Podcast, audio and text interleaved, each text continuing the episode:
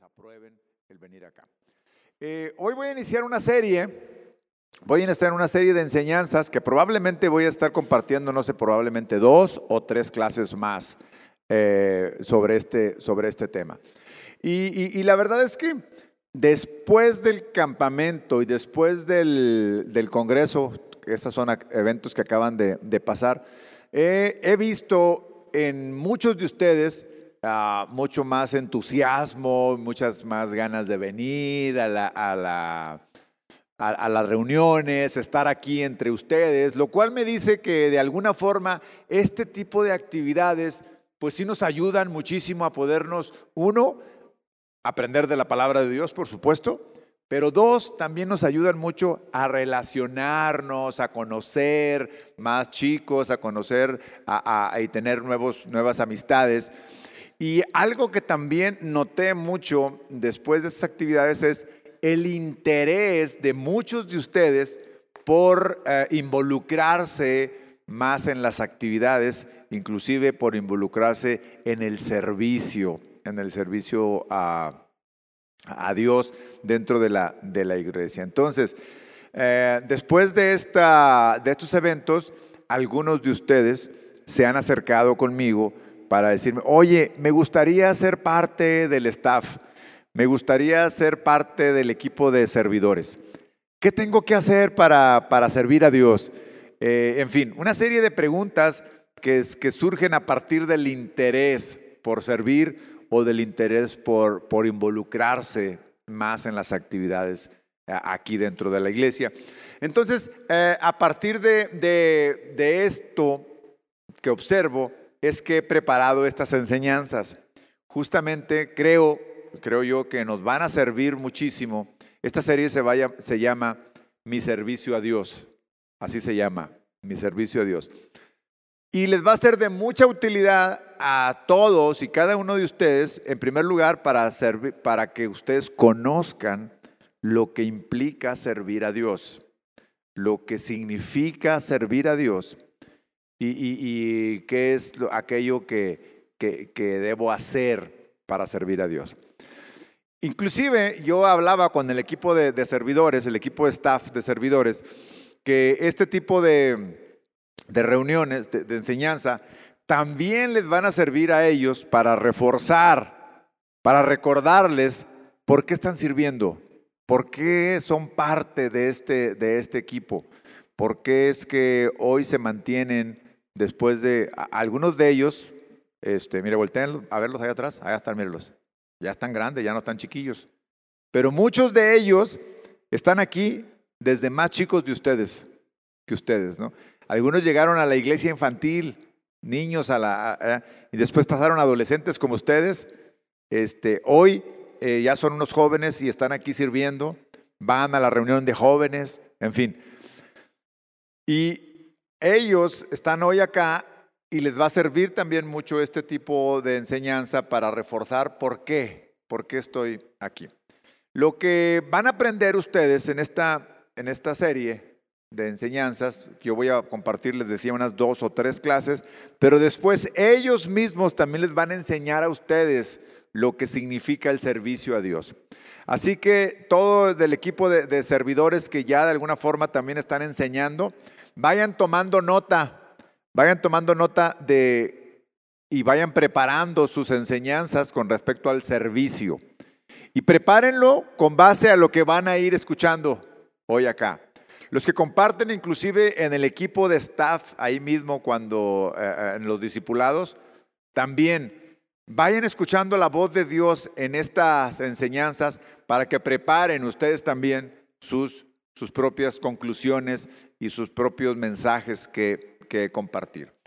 Vamos a aprender lo que significa servir a Dios, el verdadero significado de servir a Dios, porque no quiero que tengan una idea equivocada de lo que es servir a Dios. Ah, no quiero que sea la emoción del evento, la emoción del ambiente que diga, ah, yo quiero estar ahí, yo quiero ser, yo quiero traer la playera de iglesia juvenil. No, no, no, que sea algo más que eso. Por eso quiero que aprendan lo que significa servir a Dios. Vamos a aprender cómo es que debo servir a Dios. ¿Cómo, cómo, cuál, va a ser, ¿Cuál debe ser mi actitud? Voy a aprender qué es lo que se necesita para servir a Dios.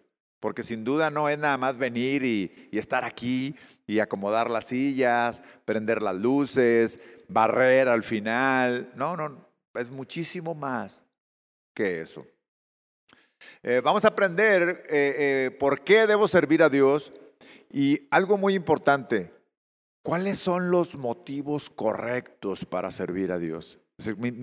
mis, motivadores, ¿qué es lo que me impulsa? ¿Qué es lo que me, me, me, me mueve a poder servir a Dios? Porque hay que saber identificar que no sea solamente la, emoción. Eh, hay un llamado general a servir a Dios, pero también hay un llamado específico a algo en particular. Y tenemos que saber a qué Dios me llama a mí en particular. Que no es lo mismo lo que te llama a Dios a ti que lo que te puede decir a ti de en qué servirlo a, Dios. Vamos a aprender sobre los dones y los talentos. A todos nosotros, Dios nos ha dado un don, o un talento especial, diferente a los demás. Algunos de ustedes eh, tienen dones que ni siquiera conocen que tienen. Tienen talentos especiales. Es más, algunos de ustedes tienen talentos especiales que no saben cómo usarlos para la gloria de Dios. Porque cualquiera que sea el don que tengas, lo puedes, lo puedes hacer. Por ejemplo, Hoy en día en el equipo de, de, staff, ¿todos conocen a Anushka? ¿Conocen a Anushka? Anushka tiene un don especial, ella se dedica, ella se dedica a, al diseño. Entonces todo lo que ustedes ven de diseño aquí, de logotipos, todo lo que vieron allá en el, en el auditorio, eh, este, eh, la decoración y todo. O sea, Dios le dio ese don a ella y ella, por ejemplo, lo usa para eso. Algunos de ustedes, a, por ejemplo, a Josué Dios le ha dado el, don de cantar. Él puede cantar. Y entonces él usa ese don que Dios le, le dio. ¿Y cómo dedica ese don para Dios y para el servicio eh, de Dios? No sé. Y así sucesivamente alguien le ha dado un don especial para poder hablar en público, como por ejemplo Dios me ha dado ese don a mí y yo lo puedo, yo puedo hacer y puedo pararme enfrente de una, de una multitud y no me da nervio. O sea, ¿por qué? Pues es Dios que me dio ese, ese, ese don y ese, ese talento. Digo, me da el nervio normal de que, ay, ya llega la hora, ya, y estoy sentado ahí, estoy sentado y, ya quiero que, ya quiero que llegue el momento. O sea, ese nervio sí lo tengo, ¿no? Ese nervio sí lo tengo, pero es un nervio que me impulsa, no un nervio que me limita. Sí, sí, sí, sí se comprende este, este término de que, ay, tengo nervios y me da miedo y prefiero irme. No, no, es un nervio que me hace, que me impulsa a prepararme, a estudiar, a preparar algo para no llegar ahí improvisado y hacer cualquier cosa. Entonces, ¿cuál es el don que Dios te ha dado a ti? ¿Qué es el, talento que Dios tiene, lo vas a aprender en esta, a partir de esta, de esta clase. También vas a aprender dónde debes servir a Dios. ¿Dónde? Y en fin, estudiaremos casos de personajes de la Biblia que dedicaron su vida a servir, a servir a Dios. Entonces, antes de, arrancar con la clase, a mí me gustaría a manera de testimonio, compartirles un poco eh, eh, mi testimonio de vida. ¿Cómo es que yo llegué aquí? Para que ustedes puedan identificarse hasta dónde Dios los puede, los puede llevar. Cuando yo conocí a Cristo, yo tenía 22 años, o sea, no era un adolescente como ustedes, ya era un joven. Ya era un joven que a los 22 años ya debería de haber terminado la universidad y no la había terminado, la había abandonado. Andaba en la vagancia, andaba en... Eh, eh, pues no conocía a Cristo, te puedes imaginar. ¿Qué es lo que hace un joven a esa edad que no conoce a Cristo? Puras locuras, ¿no? Puras locuras, pues no conocía a Dios. A los 22 años yo conocí a Cristo. A los 22 años, así de una manera radical, Dios cambió mi vida. Así. Mi, forma de pensar y mi, mi forma de ver las cosas fue otra de un día, de un día para otro. Entonces, fíjense, a los 22 años yo vivía con unos amigos, yo no vivía con mis padres, yo me había ido de mi casa, yo tenía roomies, vivía con, vivíamos, rentábamos una casa y pues imagínate la fiesta, todas las noches había fiesta, ¿no? De todos éramos estudiantes, pero yo ya había dejado la, universidad. ¿Sabes qué fue lo primero que hice cuando, cuando me, me convertí a, a Cristo? Lo primero que hice fue ir a la casa en donde yo vivía con mis amigos y platicarles lo que me había pasado, que yo había conocido a Cristo y que mi vida estaba cambiando. Sin darme cuenta, es más, sin ni siquiera yo planearlo, estaba sirviendo a Dios cuando yo me acerqué con ellos y les dije, eh, fíjate lo que pasó, Dios llegó a mi vida y me cambió. yo no me estaba dando cuenta que con esa actitud yo servía a Dios. Ahí empezó mi vida de servicio a Dios. Cuando llego con ellos, aquellos muchachos, amigos con los que yo me emborrachaba, con los que me iba de fiesta, con los que andaba de locura, yo les estaba diciendo, les estaba hablando de Cristo. Bueno, ni siquiera les estaba hablando de Cristo, les estaba hablando de lo que Cristo había hecho en mi vida. Porque yo no conocía mucho de Cristo, apenas estaba conociéndolo. Y sin saber, yo ya empecé a servirle a Dios. No lo planeé. Simplemente Tenía que ir a decirles porque ya no podía vivir como ellos vivían. Entonces, automáticamente les dije, chavos, lo siento, pero ya no puedo vivir así. Lo segundo que hice, lo segundo que hice fue regresar a la casa de mis padres. Sin darme cuenta, nuevamente empecé a servirle a Dios. Sí, sí, sí, cuando llegué a la casa de mis padres, les pedí perdón, regresé, que si me permitían regresar nuevamente a casa, eh, este, y que me dijeron, sí, nuevamente, sirviendo a Dios. Lo estaba, y yo no sabía que estaba sirviendo a Dios, pero en el momento de testificar sobre Dios, sirvo, servimos, servimos a Dios. Entonces, todo este cambio en mi vida hizo que yo tuviera que dejar mis amistades del mundo para cambiarlos por mis amistades cristianas. Y nuevamente, de nuevo, servía a Dios con esas decisiones. De tal manera que la vida de un cristiano se van a dar cuenta que es de un constante servir a Dios con nuestras decisiones. ¿Cuáles son las decisiones que tú todos los días tomas? Piensa, piensa, en eso, piensa en esto, porque todos los días tomas decisiones, todos los días. El tomar decisiones correctas es servir a Dios es entregarle la vida, la vida a Dios. Yo regresé a la universidad, la terminé. Nunca antes había tenido esas calificaciones. Tuve las mejores calificaciones de toda mi vida estudiantil, porque ahora tenía a Cristo en mi vida. Al yo estar estudiando, al yo hacerlo bien, al yo estar dedicado en lo que tenía que hacer, no me estaba dando cuenta que estaba sirviendo a Dios. Sí, en tu escuela, en tu dedicación a tus estudios, también sirves a Dios. Al honrar a tus padres, como lo hice yo cuando regresé a casa, sirves a Dios. Entonces, toda, toda la vida de un cristiano es servir a Dios. Ahora, esa fue, digamos, mi transición en mi vida natural lo que hacía, ir a la escuela, estudiar, regresar con mis padres, mis amigos, o sea, eso es la vida normal, todo lo que uno hace. Ahora, ¿cómo empezó mi vida de servicio ahora a lo que yo hago hoy? Que es estar enfrente de ustedes y compartirles la palabra. El pastor que yo tenía en aquel entonces, puedo decir que me adoptó me traía para todos lados, siempre, nunca, nunca me soltaba. A él le gustaba, fíjate lo que a él le gustaba hacer. Yo vivía en un pueblo muy pequeño, este, en el norte del país. Él agarraba su, tenía un carro viejo, tenía un carro viejo y ponía una bocina arriba de su carro y con un micrófono se iba por las calles predicándole la palabra a la gente que estaba en la calle.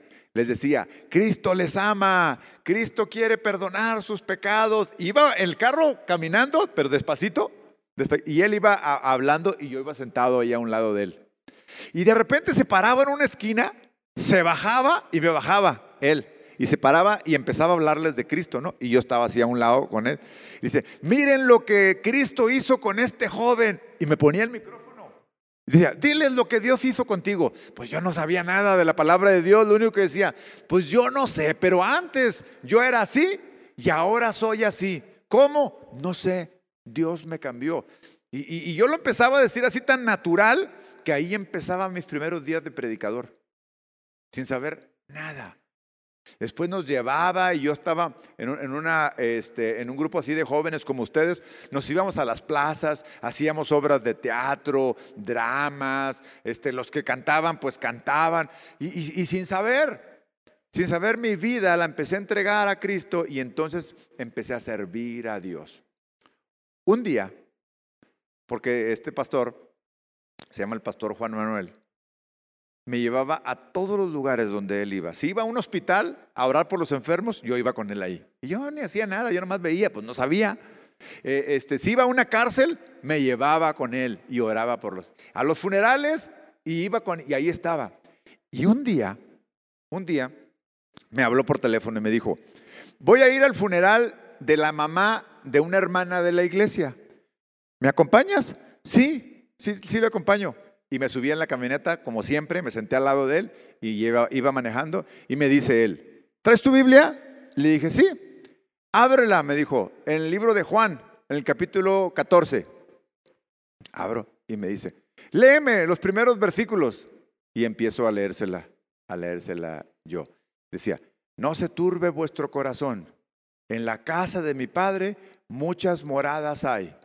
Si me voy, voy a preparar una morada para ustedes y regresaré. Yo le estaba leyendo. Ok, me dice, ¿qué entiendes? Me preguntó. Íbamos manejando rumbo al funeral. Y me dice, y le digo yo a él, no, pues que en el cielo, allá hay, hay pues como cuartos para cada uno de nosotros, para que cuando nos vayamos, pues ahí va a estar preparada. Muy bien, si entendiste bien lo que leíste. Y me dice, eso les vas a predicar en el funeral. Me dijo, ¿cómo? O sea, yo no, sabía, no me había preparado, pero me estaba él ayudando. Y llegamos y me dijo, no, no tengas miedo, no tengas miedo porque en un funeral la gente está bien sensible, todos están bien tristes, nadie te va a juzgar. No, no te, no te preocupes. Y es cierto, todos los que eran cristianos, pues obviamente no estaban llorando, estaban fuertes, estaban tristes, pero no estaban. Y los que no eran cristianos, no, hombre, llorando, pero a moco solto, ahí duro. Y me dice, órale, agarra la Biblia. Y ya me paro enfrente. Buenas noches, así como con ese nervio de ahí. Y les digo, tengo una palabra para ustedes por la ocasión que hoy estamos y les empiezo a leer la Biblia. Y entonces empecé a compartirles por primera vez en mi vida, con la única preparación que era de que mi pastor me había enseñado lo que significaba. Y ahí, em, ahí empecé por primera vez a predicar la palabra de Dios y hoy estoy aquí, por eso. Después de, yo tenía 22 años, hoy tengo 56. Échenle la cuenta rápido, ¿cuántos años hace de eso? 34 años ya sirviendo a Dios desde que era un joven. Ahora, 22 años parece que es joven, pero la verdad, después de vivir todo este, esta vida de servicio, digo, ¿cómo no conocí de esto antes? Como tú sí lo estás conociendo mucho antes. Algunos de ustedes tienen 13 años, 14 años. Algunos de ustedes conocen a Cristo desde que tenían, desde que eran niños. Vienen aquí. Chicos, no hay bendición más grande para nuestra vida como cristianos que entregarle nuestra vida al servicio a Dios. Ustedes lo pueden hacer desde esta corta edad, ser conscientes de lo que significa servir a Dios. Y en esta serie lo vamos, lo vamos a, a aprender. Mucho después de este, bueno, pues obviamente ahora yo pues me preparo, estudio, eh, eh, oro a Dios, escucho muchas predicaciones para, pues, para saber cómo conducirme, qué decirles, pero no solamente es, es, es esto el servicio, esto que estoy haciendo. Quiero que ustedes aprendan lo que significa servir para que sean conscientes de lo que tienen, tienen que hacer. Entonces, quería compartirles esto porque quiero concientizarlos de la importancia de que empiecen a servir a Dios desde esta edad tan corta. Si tú le entregas tu vida al servicio de Dios, te vas a librar de muchos problemas que el mundo quiere llenarte. El mundo entero quiere que le sirvas al mundo. El mundo y todo lo que hay afuera quiere que le sirvamos y por eso siempre está constantemente enseñándote o mostrándote cosas que son muy agradables para ti, para que le sigas en ese sentido al mundo. Entonces, vamos a, ver que todos, todos, todos, todos somos llamados a servir a Dios. Cuando venimos a Cristo, todos somos. Eh, lo vamos a ver en primer lugar desde la óptica del Antiguo Testamento y luego del Nuevo Testamento. Desde la óptica del llamado de Dios hacia su pueblo escogido. ¿Cuál, es el pueblo escogido de Dios? ¿Saben? A ver, por 100 galardones, ahora no me dieron galardones. Por 100 galardones, ¿cuál es el pueblo escogido de Dios? Israel. A ver, aquí, aquí hay una niña que, este, supo Israel. El pueblo de Dios que escogió para que le sirviera es el pueblo de Israel. Vamos a verlo desde la óptica del pueblo de Israel, a ella. Y luego vamos a verlo también desde la óptica de nosotros como cristianos, como cristianos, que son dos situaciones completamente diferentes. Entonces, eh, Dios, todos sabemos que Dios escogió al pueblo de Israel, pero por diferentes circunstancias, el pueblo de Israel en algún momento de su historia se encontró que era esclavo de Egipto. ¿Sí recuerdan esto? ¿Sí recuerdan esta historia? El pueblo de Dios ahora era esclavo de otro pueblo, es decir, servían a otro pueblo. Y Dios hace un plan para rescatar a su pueblo, a su pueblo escogido. Y ese plan consistía en elegir a un hombre, a un hombre que se llama o se llamó Moisés. A Moisés para que fuera delante de Faraón y liberara a su pueblo. Vamos a ver esta, esta, esta historia rápidamente. Éxodo capítulo 3, los que traen Biblia o, o los que toman nota, Éxodo capítulo 3.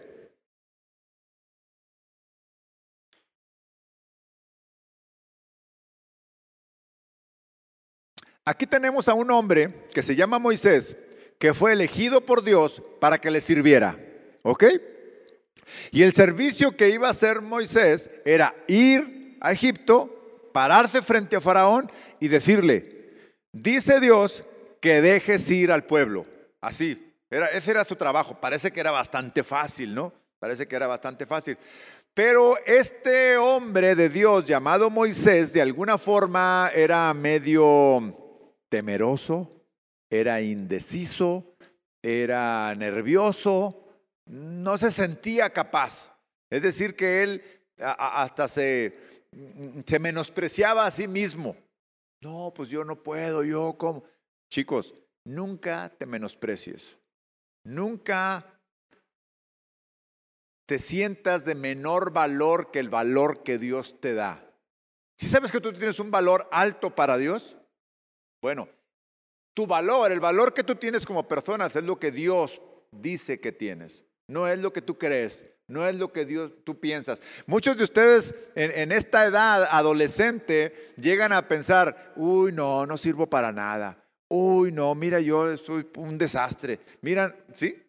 A muchos de ustedes, sus mismos padres, dicen, mira nada más, eres un bueno para nada, eres un inútil, no, sirve, no haces... No, ustedes tienen un alto valor para Dios. Ustedes tienen unas altas, un alto potencial para servir a Dios. Ustedes tienen un alto, alto valor para ser personas útiles al reino de Dios y servirle, servirle a Él. Entonces, aquí tenemos a un hombre, Moisés, que está encomendado para ir a hacer una tarea y él dice que no. ¿Quién es él? Ve lo que dice en el capítulo 3, versículo 11. Entonces Moisés dijo a Dios, ¿quién soy yo para ir al faraón y sacar de Egipto a los hijos de Israel. Entonces Dios le respondió, ciertamente yo estaré contigo. Y aquí voy a hacer el primer alto. Cada que Dios te llame a servirle, cuando Dios te llama a servirle en algo, en cualquier cosa que Dios te llame, que Dios te pida, quiero que seas consciente de que si Dios te llama, de que si Dios te trae, quien va a hacer la obra es Dios y no tú. Aunque tengamos un talento tan, tan brillante, aunque los que cantan tengan una voz angelical, aunque los que tocan un instrumento sean eh, eh, virtuosos de tocar, quiero que seas consciente de que en realidad es Dios quien te usa a ti. ¿Por qué es importante tener esto en claro? Para que no nos sintamos superiores a los demás. Para que no sintamos que el don que Dios me dio es porque yo soy, soy especial para Dios, pero no soy especial mejor a ti. Es diferente. Tú eres especial para Dios, pero no eres especial comparado con ella. Ella también es especial para Dios. Es especial diferente. Tú eres especial para Dios, diferente a ella, no mejor a ella o mejor a... Entonces, importante, no te sientas lo máximo si tienes un don especial. Eso se llama humildad. Y Dios le está diciendo a Moisés, hey, quiero que seas consciente, ciertamente yo estaré contigo, yo lo voy a hacer. Lo único que quiero es que vayas y te pares frente a Faraón y le digas esto. Esto te servirá como señal de que yo te he enviado. Dice, por si tienes dudas que yo soy el que te envía, esta va a ser tu señal.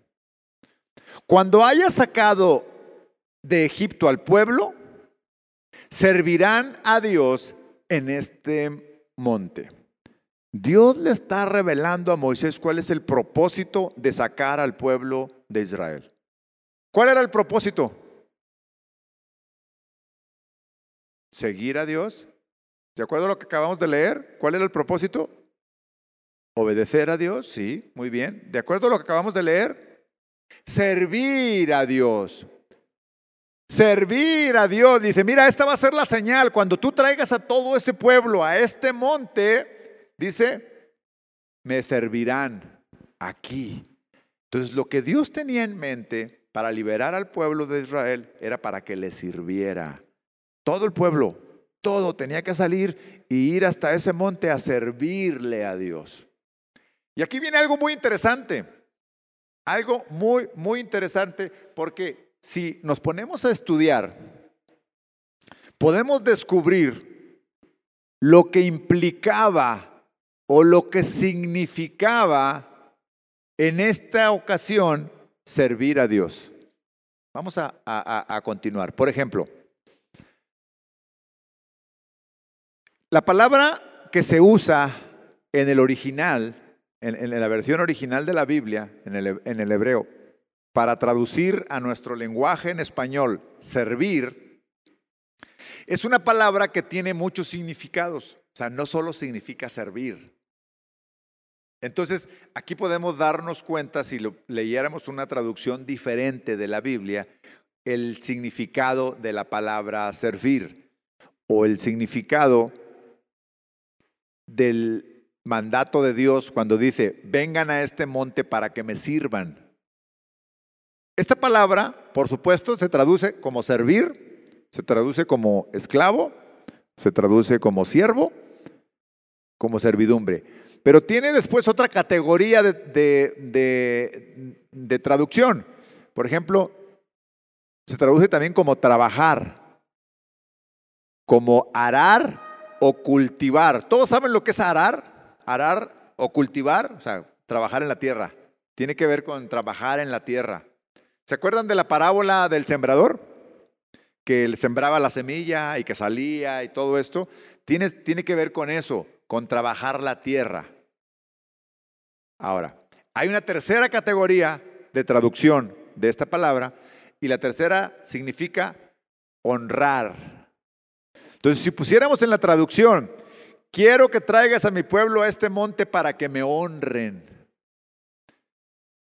La segunda, la segunda palabra que se puede usar es para que me ministren, para que me rindan culto, para que me adoren.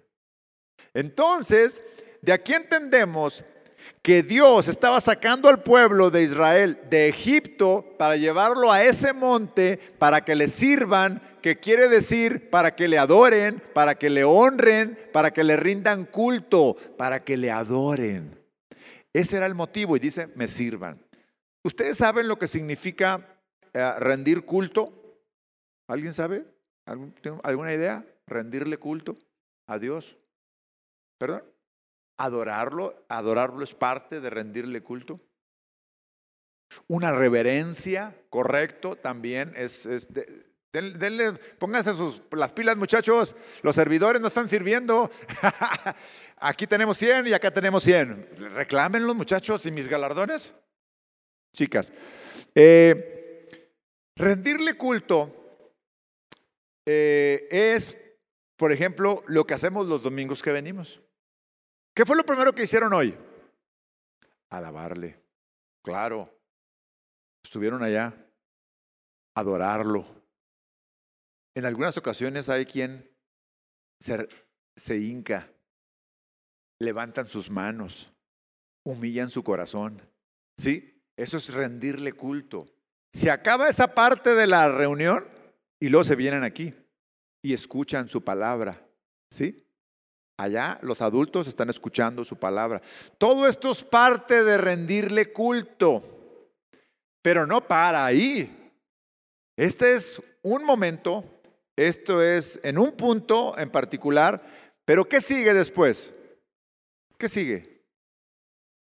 Ya vinimos, adoramos, cantamos, escuchamos la palabra y luego vámonos a nuestra casa, vámonos a la escuela, vámonos allá. Y allá reconocemos que lo que escuchamos es verdad. Y entonces lo empezamos a vivir. Eso es rendirle culto. Entonces todas las personas que vienen hacen todo esto. Alabaron, cantaron, escucharon y luego se regresan y no hacen nada de eso. No están rindiéndole culto a Dios. No están sirviendo a Dios. Simplemente Vinieron porque les gusta venir. Dicen que son cristianos, pero en realidad no lo son. Les gusta venir y se sienten padre aquí, pero después no le importa hacer lo que aprendieron, sino que el conjunto es todo. Si vengo, si adoro, si me postro, levanto mis manos, me humillo ante Él, escucho su palabra, pero luego me voy y vivo lo que aprendí. Y ahí yo le rindo culto, le honro, le adoro. ¿Y qué crees? Ese es el servicio principal que Dios pide de nosotros. Ese. Dios le dijo a Moisés, ve, saca a mi pueblo, tráelo a este monte y aquí me van a servir, aquí me van a adorar. Por cien galardones. ¿Qué fue lo que hizo Dios cuando llegó el pueblo a ese monte? Hizo que lo adorara, bueno, sí, el pueblo, pero Dios, ¿qué hizo Dios? Ese, ese, alimento se lo dio cuando iban caminando hacia el monte, pero cuando llegaron al monte, ¿qué hizo Dios? A ver, si saben, si saben, ¿qué hizo Dios? ¿A qué llegaron ahí al monte? ¿Así nomás a hacer la fiesta? ¡Ey, muy bien! ¿Cómo te llamas? Gael les dio los mandamientos. Denle sus, sus 100 galardones a Gael. Les dio los mandamientos. O sea, el pueblo iba a honrarlo, adorarlo ahí, ¿no? Y Dios les dio los mandamientos, les dio la ley. ¿Para qué les dio la ley? ¿Para qué? Para que, lo, para que la obedezcan, ¿sí? Entonces en eso consiste la relación Dios y el pueblo de Israel. ¿Todos traen Biblia? A ver, los que traen Biblia. ¿Alguien tiene una versión diferente a la Reina Valera? ¿Cuál tienes tú? ¿La de las, la de las Américas? ¿Puedes leer, por favor, el versículo 12 de capítulo 3?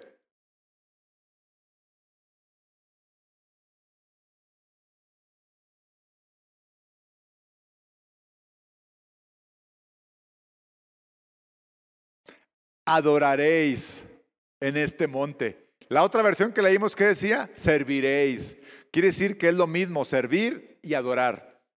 Servir implica adorar. ¿Alguien tiene otra versión diferente de la Biblia, de la Reina Valera? ¿Cuál tienes tú?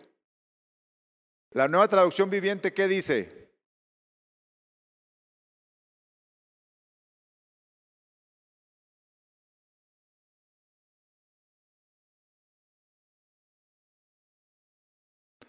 Adorarán a Dios en este mismo monte. Yo aparte tengo una versión que se llama Nueva, eh, la nueva versión internacional. ¿Nadie tiene esta nueva versión internacional? Fíjense cómo dice esta. Cuando haya sacado de Egipto a mi pueblo, todos ustedes me rendirán culto. Esta dice me adorarán, la otra dice me servirán, lo cual quiere decir que es lo mismo, servir, adorar, rendir culto, honrar. Es exactamente lo mismo. Aquí sacamos la primera conclusión. ¿Quieres servir a Dios? Adóralo. ¿Quieres servir a Dios? Honralo. ¿Quieres servir realmente a Dios? Ríndele culto con tu vida. Entrégale tu vida. Todo lo que hacemos honra a Dios y sirve a Dios. Yo, sí, por ejemplo, yo estoy aquí compartiendo la palabra de Dios, estoy sirviendo a Dios. Pero cuando tú estás en el momento de la alabanza y levantes tus manos, también estás sirviendo a Dios. Es más, cuando danzas para Dios, lo estás honrando a Él y tu cuerpo, tu cuerpo está entregándose a Él, también le está sirviendo. no sé si ustedes me han visto, pero a mí me gusta danzar. Pocos lo hacen, muy pocos lo hacen. Pero yo digo, si el rey David, que era el rey, danzaba delante de Dios y era el rey, porque él no cuidaba decir, ay, ¿qué van a decir? Mira el rey, qué ridículo está haciendo. De hecho, hubo quien se burló de él. ¿Quién se burló de él? Su esposa. Dijo, mira nomás el rey haciendo el ridículo. ¿Y qué respondió él? No me importa. Por causa de él, yo me haré más vil. Es decir, yo seré nada. Sea, cuando él dice me haré vil, dice, yo me haré nada por causa de él. Él lo servía. Yo digo, ¿por qué? Cuando yo estaba en el mundo, no sé, iba, iba a, un, a, un, concierto y levantaba las manos. ¿Han visto los videos de los conciertos del mundo? No, los, ¿qué, ¿Qué hacen? Prenden las luces del celular, ¿no? bueno, cuando yo iba no había celular, pero prendíamos los encendedores con los que prendíamos los cigarros. Y ahí estábamos todos y levantaban las manos. Con el artista mundano, cantando puras tonterías y ahí está todo. ¿Sí o no? ¿Hacen esto? ¿Sí o no? Y uno, como cristiano, ante un Dios vivo, ¿a cuál sirvo? ¿Por qué no lo haría? Digo yo, ¿por qué no lo haría? ¿No creen eso que es incongruente que la gente del mundo, mundanos, sirven a otros dioses, a los dioses de la música, a los dioses de, las artistas, y levantan sus manos y y bueno, eh, hasta parece que entran en un éxtasis.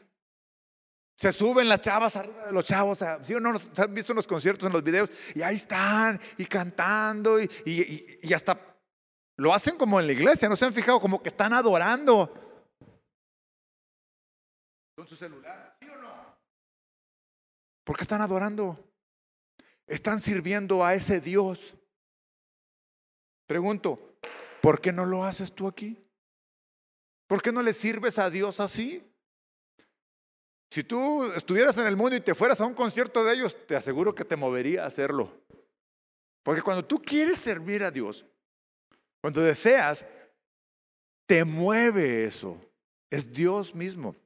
¿Qué le dijo Dios a Moisés? Yo estaré contigo. No vas a ser tú, va a ser Dios. Va a ser Dios quien lo va a estar haciendo. No serás tú. Esto que dice en Éxodo capítulo 3 de que Dios le dijo, vas a venir aquí y me vas a servir, no está ahí así como por, no está en la Biblia así como por, por casualidad, como una idea general. Cuando Moisés fue ante Faraón a decirle, ¿cuántas veces fue Moisés ante Faraón a decirle, deja ir a mi pueblo? ¿Alguien sabe cuántas veces fue? No, no fue dos veces. Cinco veces. ¿Cuánto? Moisés ante Faraón fue a decirle, deja ir a mi pueblo. ¿Cuánto? Aquí denle a este muchachito diez plagas. Y diez veces fue. Diez veces fue. Y de las diez veces que fue, de las diez veces que fue, seis veces le dijo, deja ir al pueblo para que sirvan a Dios. Así le decía, para que sirvan a Dios. Pasó en Éxodo 7, 16, en la primera plaga, que, se convierte el agua en sangre, le dice, deja ir a mi pueblo para que me sirva. Después en Éxodo 8.1 le dice, deja ir a mi pueblo para que me sirva. En la plaga número 4, que son las moscas, dice, deja ir a mi pueblo. Y así, todos ellos. Ahora, antes de la plaga de las langostas, que era como por la 8, la de las langostas, sí, la 8, Faraón acepta, acepta dejar ir al pueblo para que sirvan a Dios en el desierto. Pero acepta con cierta condición. O sea, no acepta así como que, ay, sí, váyanse y ya, adiós, bye. No, le pone unas condiciones. Vamos a ver cuáles eran las condiciones que le puso. Esto está en Éxodo capítulo 10, en el versículo 8. Dice, Moisés y Aarón volvieron a ser traídos ante el faraón, quien les dijo, vayan y sirvan al Señor vuestro Dios. ¿Quiénes son los que han de ir? preguntó faraón.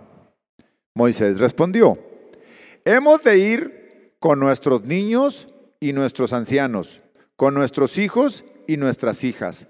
Hemos de ir con nuestras ovejas y con nuestras vacas, porque tendremos una fiesta del Señor. Y él les dijo, sea el Señor con ustedes.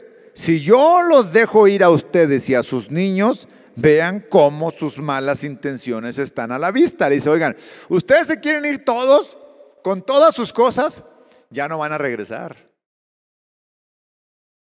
Y Faraón quería que regresaran a servirle a él. Entonces le estaba diciendo, vayan, sirvan y regresen conmigo. Ve lo que dice el versículo 11. No será así. Vayan ustedes los varones y sirvan al Señor, pues esto es lo que ustedes han pedido. Es decir, tú vas a ir, pero vas a dejar a tus hijos, me vas a dejar a tus vacas, me vas a dejar todo. ¿Por qué lo hace así Faraón? Para que regresen. Faraón no quería dejar ir al pueblo, quería tenerlo apretado, quería que le sirviera, quería oprimirlo siempre, toda la vida. Aunque les dejaba tantita chance, pero decían, vengan. Y no, y los dejaba. Si quieres, sirve a Dios, pero ven a servirme también a mí. Ah, qué fresco. Así es el mundo. El mundo dice, ok, ve a Dios, sírvele, pero ven conmigo también. No, nosotros no hemos sido llamados a servir a dos señores. El que sirve a dos señores, con uno queda mal, ¿sí o no? Faraón claramente dice, no, ve pero regresa. Sirve allá y sirve aquí. No se puede servir allá y servir aquí. De hecho, Moisés dijo, no, no. Fíjate lo que contestó Moisés. Hemos de ir con nuestros niños y con nuestros ancianos. Mira, no importa la edad para servir a Dios. Lo podemos hacer desde niños o lo podemos hacer de adultos o lo podemos hacer de ancianos o lo puede hacer de joven. Servir a Dios no tiene límite de edad. Tú a tu temprana edad puedes servir a Dios. Moisés dijo, iremos niños y ancianos, jóvenes fuertes, adultos maduros, niños pequeños y ancianos aún en su vejez. ¿Cuántos años tienes tú? Tú estás incluida dentro del grupo de edades que pueden servir a Dios. El pueblo iría todo. Pero algo que me gusta, lo que después dice, dice, hemos de ir con nuestros niños y con nuestros ancianos, con nuestros hijos y con nuestras hijas, hombres y mujeres por igual. Hombres y mujeres por igual con el mismo derecho, con la misma obligación, con la misma oportunidad de servir a Dios. Chicos, varones, no se crean superiores a las niñas. Niñas, tampoco se crean ahora muy feministas. Muy, no, yo también por la igualdad. Hey, Dios nos da igualdad. Dios nos da las mismas oportunidades. No tenemos que aceptar la ideología del mundo en donde los hombres somos machos y las mujeres ahora no se dejan. Somos feministas y hay una guerra de sexo, ¿sí o no? En donde las mujeres le tiran a los hombres y los hombres son machos. O el contrario, ah, pues también ya no quiero ser macho, ahora tú. No, Dios nos llama a todos por igual. Y Moisés le dijo, iremos niños y ancianos, iremos niños y niñas, iremos hombres y mujeres, todos llamados a servir a Dios, todos por igual. No importa si eres hombre o mujer, si eres niño, niña, niño o adulto o joven, irían todos. Y luego, la tercera parte de la respuesta, que me encanta, dice, Hemos de ir con nuestros niños y con nuestros ancianos, con nuestros hijos y con nuestras hijas. Hemos de ir con nuestras ovejas y con nuestras vacas. Porque tendremos una fiesta del Señor. De verdad, para mí servir a Dios es de gran alegría y de gran felicidad como si fuera una fiesta. Ahora, después de este congreso que acaba de pasar de tres días así intensos y no hacía mucho que acabábamos de tener el campamento, de verdad, me sentía de mi cuerpo molido, o sea, cansado, me sentía agotado, pero ese agotamiento y ese cansancio no me quitaba lo gozoso que estaba lo feliz de haber estado en ese momento, de haber estado en ese tiempo, de haber podido compartir con tantos jóvenes, de haber podido escuchar la voz de Dios. O sea, eso me daba una alegría y me daba un gozo y disfrutaba tanto eso que todo el cansancio que tenía no era suficiente para pagar el gozo que, que había en mí. Porque es una fiesta servir a Dios. De verdad no hay nada más satisfactorio que servir a Dios, que llegar después en la noche de tu casa y pensar y decir, gracias Señor. ¿Gracias de qué? Por haberme permitido servirte. Y es de, de alegría, es de, es de gozo, es fiesta. Para mí venir a, las reuniones aquí es venir a una fiesta. Y uno no va a una fiesta a estar todo aburrido ahí. ¿Sí? ¿O sí? ¿O eres de los que va a la fiesta y está en un rincón? Ay, qué aburrida está la fiesta. Pues uno va a la fiesta a, a disfrutarla, a gozarse, a conocer, a platicar, a interactuar, a, conocer a, a, más chicos, a más chicas. ¿Por qué? Porque eso quiere decir una fiesta. Entonces, todo aquello a lo cual Dios había dicho a Moisés, saca a mi pueblo para que venga y me sirva, ese servicio incluía honra, obediencia, adoración, fiesta. O sea, es motivo de gran gozo, es motivo de alegría. Es algo padre. Es algo que disfruta uno tanto. Entonces, Faraón, Faraón no quería que el pueblo de Dios viviera eso. Él quería que fuera, pero que al mismo tiempo regresara. Si saben ustedes la analogía de que Egipto, para nosotros los cristianos, representa el mundo y que Faraón, que es el rey de Egipto, representa a Satanás. Y al igual que Faraón no quería dejar ir al pueblo para que le sirviera, Satanás tampoco te quiere dejar ir a ti para que sirvas a Dios.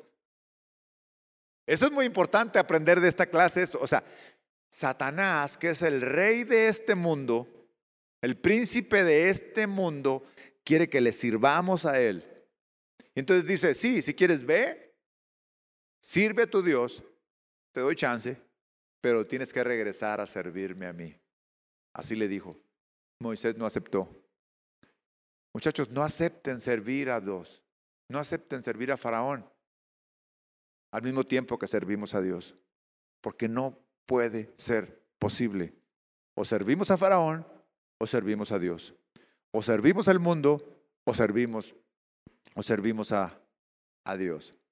Después de la novena plaga, o sea, la plaga de las tinieblas, nuevamente Faraón acepta dejar ir al pueblo y le vuelve a poner otra condición. Fíjate, en el versículo 24. Luego el faraón hizo llamar a Moisés y le dijo, vayan y sirvan al Señor, vayan también sus niños con ustedes. Solamente que dejen sus ovejas y sus vacas. Ahora sí accede a que se vayan todos.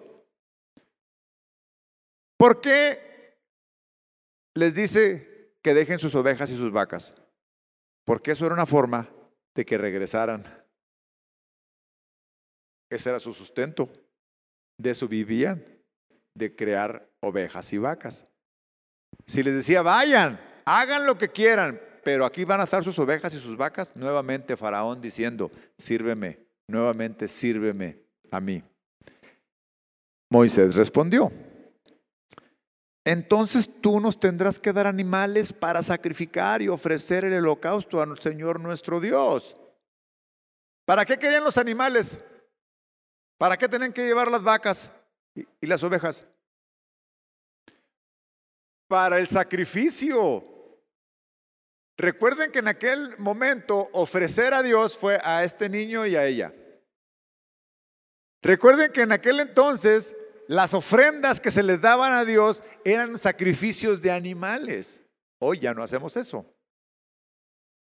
Pero entonces, les dice, no, no puedo irme sin mis vacas, no me puedo ir sin mis, sin mis ovejas, porque cuando llegue allá a la fiesta, la fiesta implica darle un sacrificio a Dios de uno de estos animales. Y le dice entonces Moisés a Faraón, entonces tú me vas a dar una vaca y una oveja para sacrificársela a Dios. Muchachos, servir a Dios implica un sacrificio. ¿Sí? En aquel entonces los sacrificios eran de animales. ¿Cómo son nuestros sacrificios ahora? Ah, muy bien. Una forma de sacrificar algo de nuestra vida es nuestro tiempo, es la disponibilidad. Es decir, yo no puedo decir, ah, si voy a servir a Dios, y ya, te inscribes en el equipo de staff y aquí estás y vienes, dos, ah, la próxima semana no voy a venir, pero ¿por qué? Ah, porque mis amigos me invitaron al Parque Metropolitano en domingo a la, a la vía recreativa. Pues qué chido, pero pues tienes que escoger entre servir a Dios o ir con tus amigos a la vía recreativa. Y cuando tú dices, no, pues yo ya tengo un compromiso, Yo dije que iba a servir. Entonces sacrifico mi tiempo de esparcimiento, de diversión, por irme a mi tiempo de servicio. Y es cuando entonces nosotros empezamos a encontrar el gusto por servir al mismo tiempo que si fuera el gusto por estar allá. Es decir, lo disfruto tanto que no me pesa. Que no me, que no me pesa decir, prefiero ir a servir que ir a la vía recreativa. Esa es una forma así simple y sencilla. Sacrificaste. ¿Por qué se dice que es un sacrificio? Porque es algo que te gusta, ¿no? Es algo que te agrada. Sin embargo, estás dispuesto a decir, te la doy, Señor. Aquí está. Y así como ese ejemplo, ¿qué otro ejemplo puede haber? Cuando nosotros... Wow. Dale, le deben dos, ¿eh? Están bien dormidos los servidores, no están sirviendo. Dice, el sacrificio físico. Yo les decía, les decía hace, hace un momento de que yo me sentía tan cansado, tan cansado, pero no me importaba, porque sacrifiqué mi fuerza en ese, en este servicio. Toda la di. Claro que no es mucha, pero la di.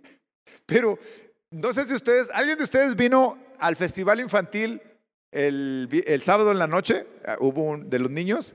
Estuvo bien padre, ¿no? O sea, bien padre.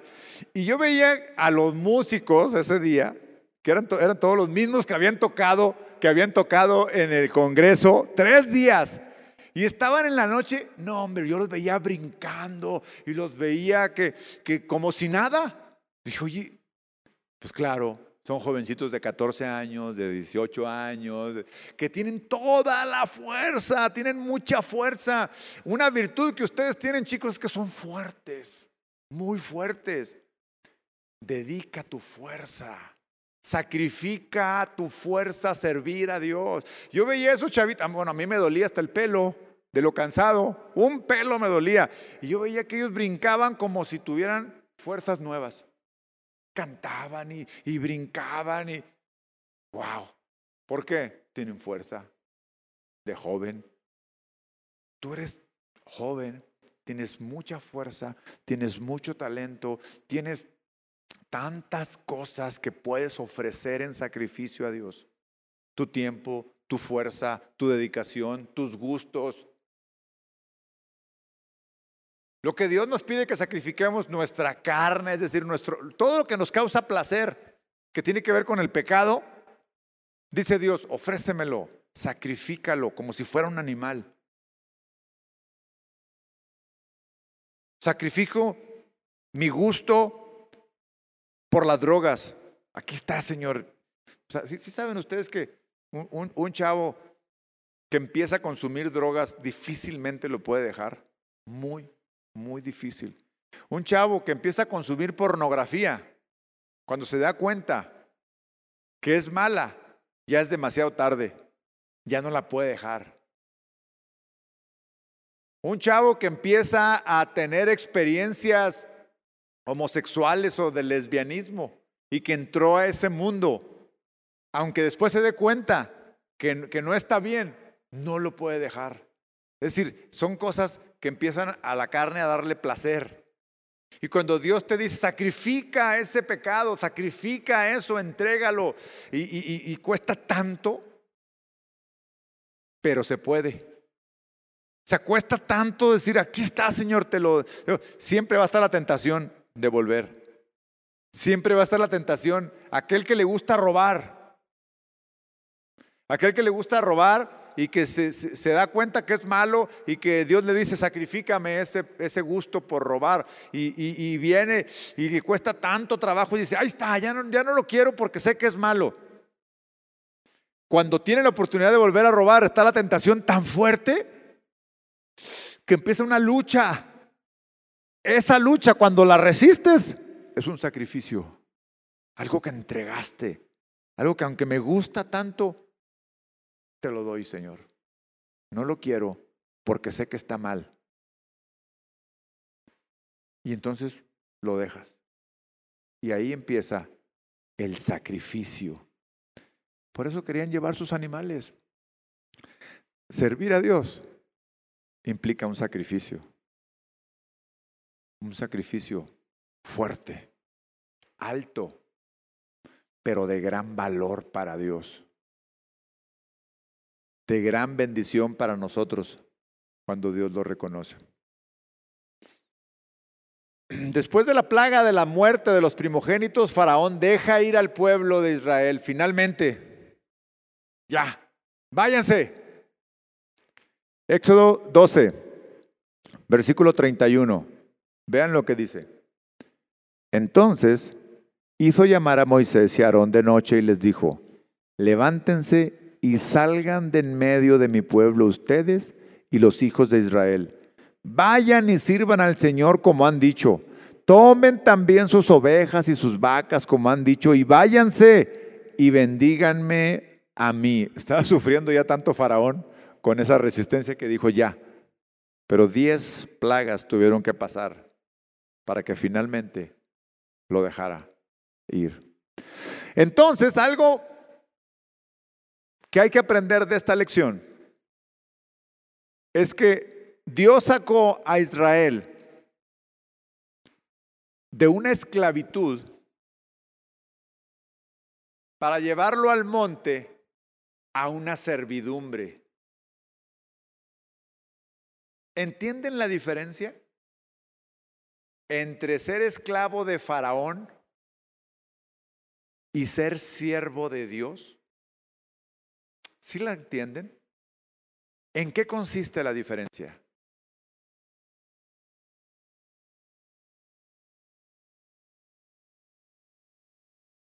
Amén. Con Faraón vivían muy mal, eran torturados. Y con Dios ahora van a vivir en bendición. Muy buena diferencia. ¿Qué otra diferencia hay entre ser esclavo de Faraón y ser siervo de Dios?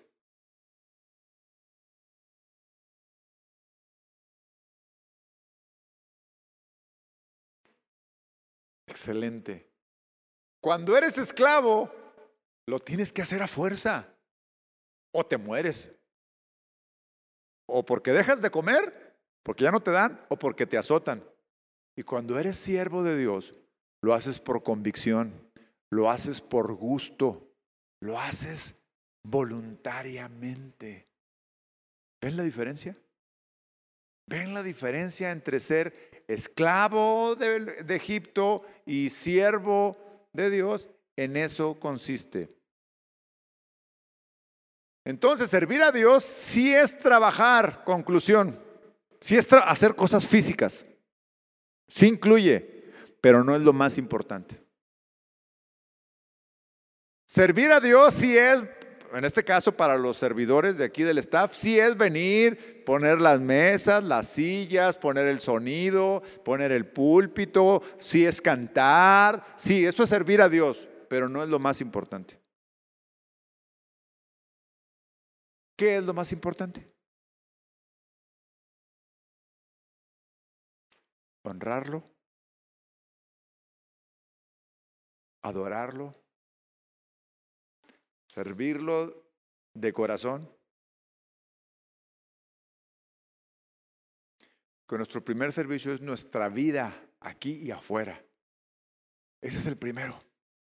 Entonces, si tú quieres ser un siervo de Dios aquí, acá, aquí predicando, aquí acomodando todo. Si tú quieres ser un siervo de Dios, tienes que ser un siervo en tu vida primero con Dios afuera.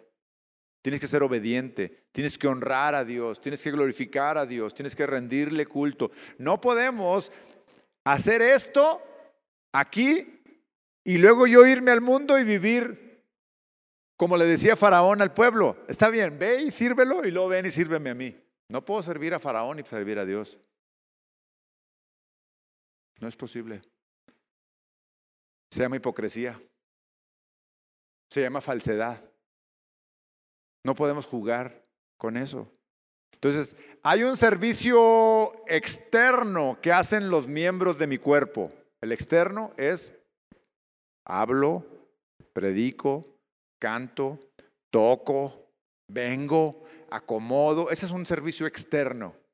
Pero el más importante es el servicio interno. el de mi corazón, el de mi relación con Dios. Es el primer servicio que debemos adoptar, honrarlo, adorarlo, servirle en el corazón. Finalmente, ya para terminar, llegan al monte donde servirían a Dios. Ya están ahí. Y vean lo que, lo que pasó. Éxodo 19. En el mes tercero, después de la salida de los hijos de Israel de la tierra de Egipto, en ese mismo día llegaron al desierto del Sinaí. Partieron de Refidim y llegaron al desierto de Sinaí. E Israel acampó allí en el desierto frente al monte. Entonces Moisés subió para encontrarse con Dios. Y el Señor lo llamó desde el monte diciendo, Así dirás a la casa de Jacob y anunciarás a los hijos de Israel. Ustedes han visto lo que he hecho a los egipcios y cómo los he levantado a ustedes sobre las alas de águila y los he traído a mí. Ahora pues, si de veras escuchan mi voz y guardan mi pacto, serán para mí un pueblo especial entre todos los pueblos, porque mía es toda la tierra. Y ustedes me serán un reino de sacerdotes y una nación santa. Estas son las palabras que dirás a los hijos de Israel. Hay dos cosas que les dijo Dios. Ahora ustedes serán mis sacerdotes, pero lo que más me llama la atención es que les dijo, ustedes serán para mí una nación santa. ¿Qué significa una nación santa? ¿Creyente en Él? Mm, no es precisamente, pero, pero sí, o sea, sí incluye. Una nación santa una nación apartada, muy bien, apartada. O sea, están todas las naciones, pero esta es aparte. No se revuelve con todas, aunque viva en medio de todas, no se revuelve con todas. Serás apartada para mí, serás una nación santa, lo cual quiere decir que un servidor tiene que ser un hombre, una mujer apartado para Dios. Un niño, un joven, un adulto o un anciano apartado para Dios. Esto es lo que implica al pueblo de Israel servir a Dios. Hoy ya tienen ustedes las bases, la primera base y el primer fundamento para pensar si quieren servir a Dios en un ministerio especial. Porque lo que les acabo de decir es que todos tenemos el mismo llamado a servir. Todos. Todos hemos sido llamados a adorarlo, a honrarlo, a obedecerlo. Pero hay algo especial para cada uno que hay que saberlo distinguir. ¿Cuál es el llamado especial que Dios te ha dado a ti, diferente al que te ha dado a ti? Y eso lo vamos a aprender más adelante. Hoy nos quedamos con que todos somos llamados a servirle en honra, en adoración, en rendición de culto y en obediencia. Todos. Vamos a orar para terminar. Te doy gracias, Señor, porque eres bueno porque tienes cuidado de nosotros. Bendice a estos jóvenes, por favor. Habla a sus corazones.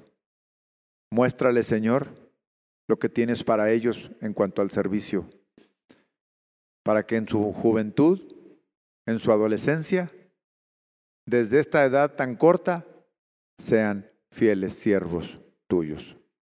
Bendícelos en el nombre de Jesús. Amén. Y amén. Muy bien, chicos. Próxima semana.